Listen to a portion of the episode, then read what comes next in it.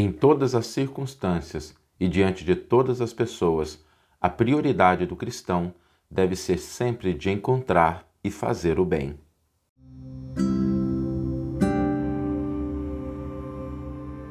Você está ouvindo o podcast O Evangelho por Emmanuel, um podcast dedicado à interpretação e ao estudo da Boa Nova de Jesus através da contribuição do benfeitor Emmanuel.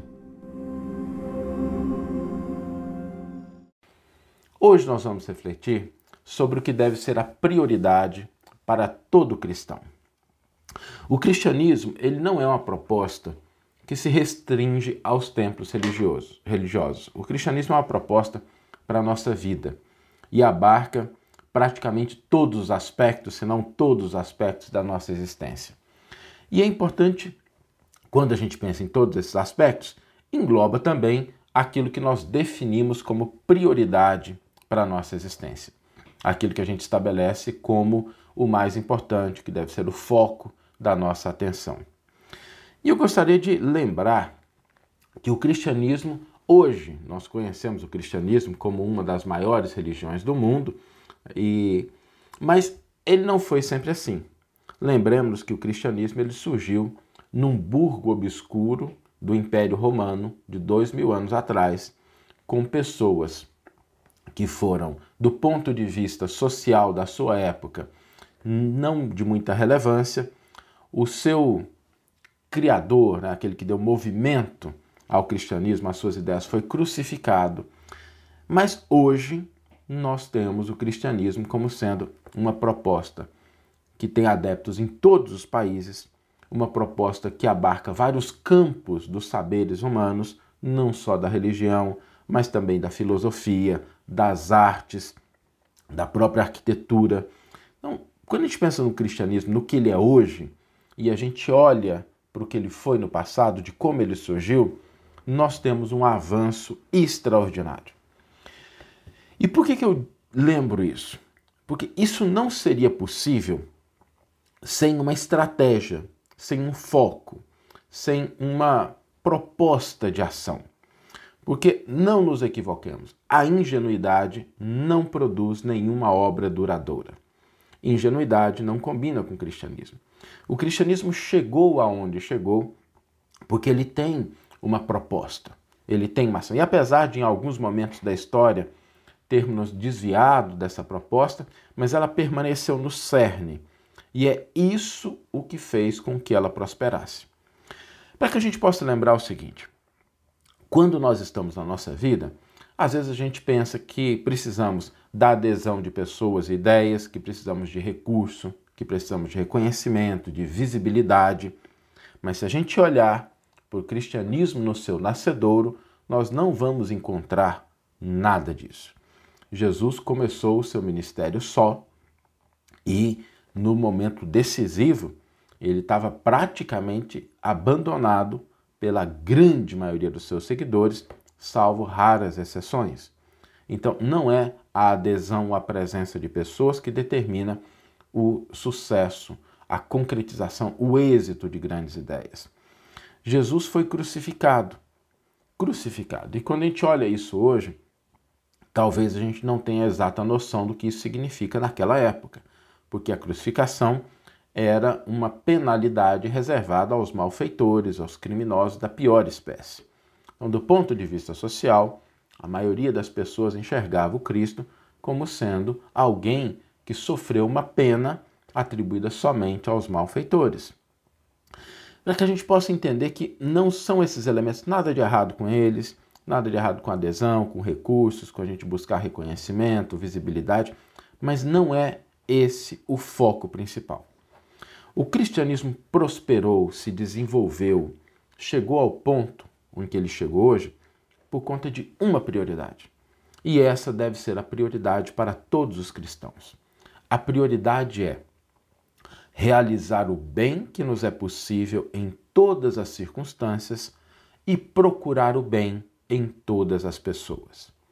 Realizar o bem possível em todas as circunstâncias e procurar o bem em todas as pessoas. É por essa razão, por esse foco, por esse direcionamento que o cristianismo chegou a ser o que é transformando vidas, transformando ideias, transformando propostas sociais. Internalizar isso na nossa vida significa cooperar com esse movimento.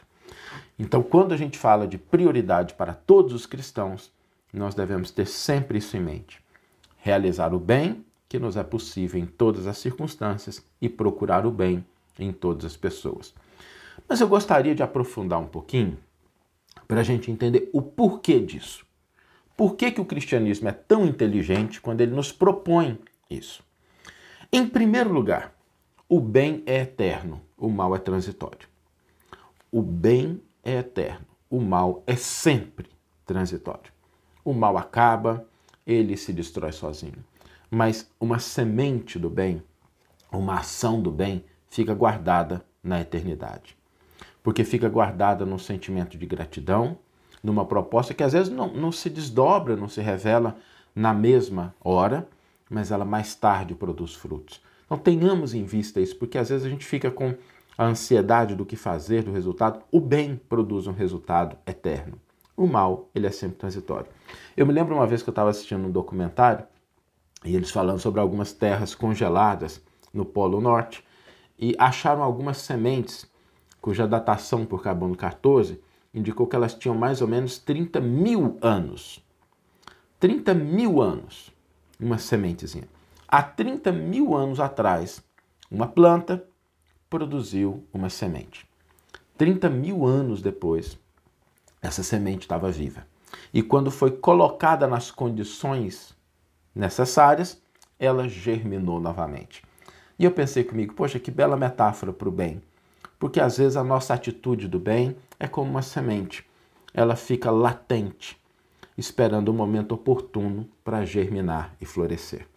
Então, a primeira razão pela qual o bem deve ser a nossa prioridade é porque ele dura. É porque ele vai durar para a eternidade. O resto, o mal, é transitório. Outra coisa importante: o bem, ele gera o bem, ele gera energia. Todas as vezes que nós praticamos o bem, que a gente encontra o bem em uma pessoa, a gente vai se tornando mais expert nesse assunto. A gente vai se tornando mais hábil, mais sensível a esse processo de encontrar o bem nas pessoas. Imaginemos o seguinte: vamos pegar as duas partes da proposta. Se a gente acostuma a olhar para as pessoas que nos cercam e buscar sempre alguma coisa boa, honesta, tá? Não é ingenuidade, não é ficar fazendo louvores falsos, é realmente identificar alguma coisa que seja boa na pessoa. Com o tempo, a gente se torna especialista nisso. E a gente começa a enxergar com mais facilidade, com mais profundidade, com mais agudeza o bem nas pessoas.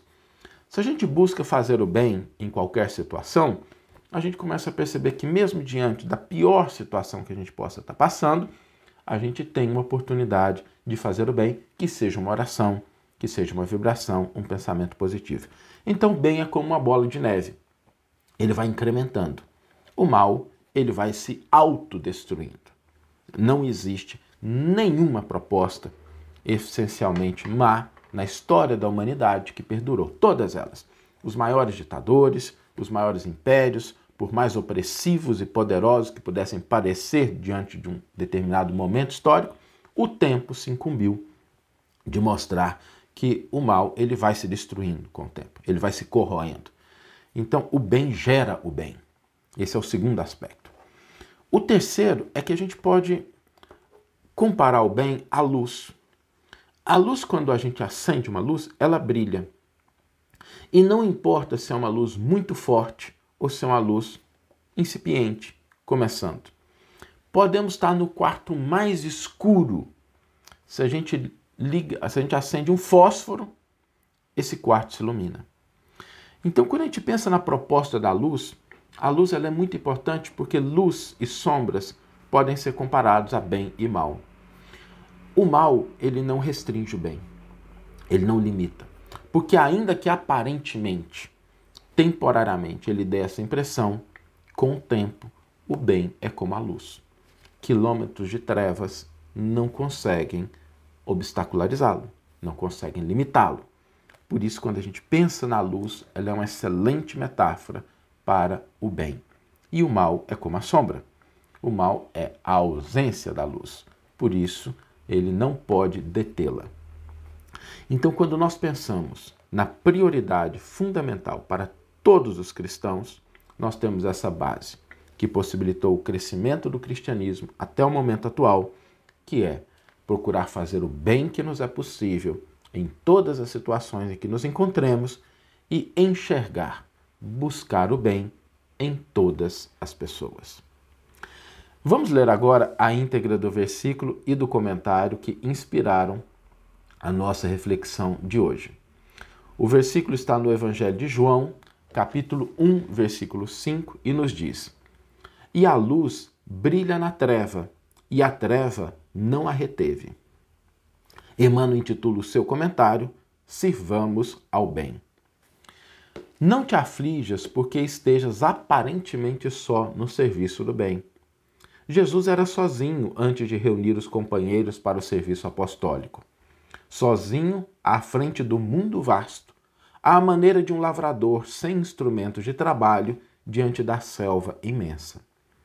Nem por isso o cristianismo deixou de surgir por templo vivo do amor, ainda hoje em construção na terra para a felicidade humana. Jesus, porém, não obstante conhecer a força da verdade que trazia consigo, não se prevaleceu da sua superioridade para humilhar ou ferir. Acima de todas as preocupações, buscou invariavelmente o bem em todas as situações e em todas as criaturas. Não perdeu tempo em reprovações descabidas, não se confiou a polêmicas inúteis. Instituiu o reinado salvador de que se fizera mensageiro, servindo e amando, ajudando sempre e alicerçando cada ensinamento com a sua própria exemplificação. Continuemos, pois, em nossa marcha regenerativa para frente, ainda mesmo quando nos sintamos a sós. Sirvamos ao bem acima de tudo. Entretanto, evitemos discussões e agitações em que o mal possa expandir-se. Foge à sombra ao fulgor da luz. Não nos esqueçamos de que milhares de quilômetros de treva, no seio da noite, não conseguem apagar alguns milímetros da chama brilhante de uma vela. Contudo, basta um leve sopro de vento para extingui-la. Que você tenha uma excelente manhã, uma excelente tarde ou uma excelente noite e que possamos nos encontrar no próximo episódio. Um grande abraço e até lá!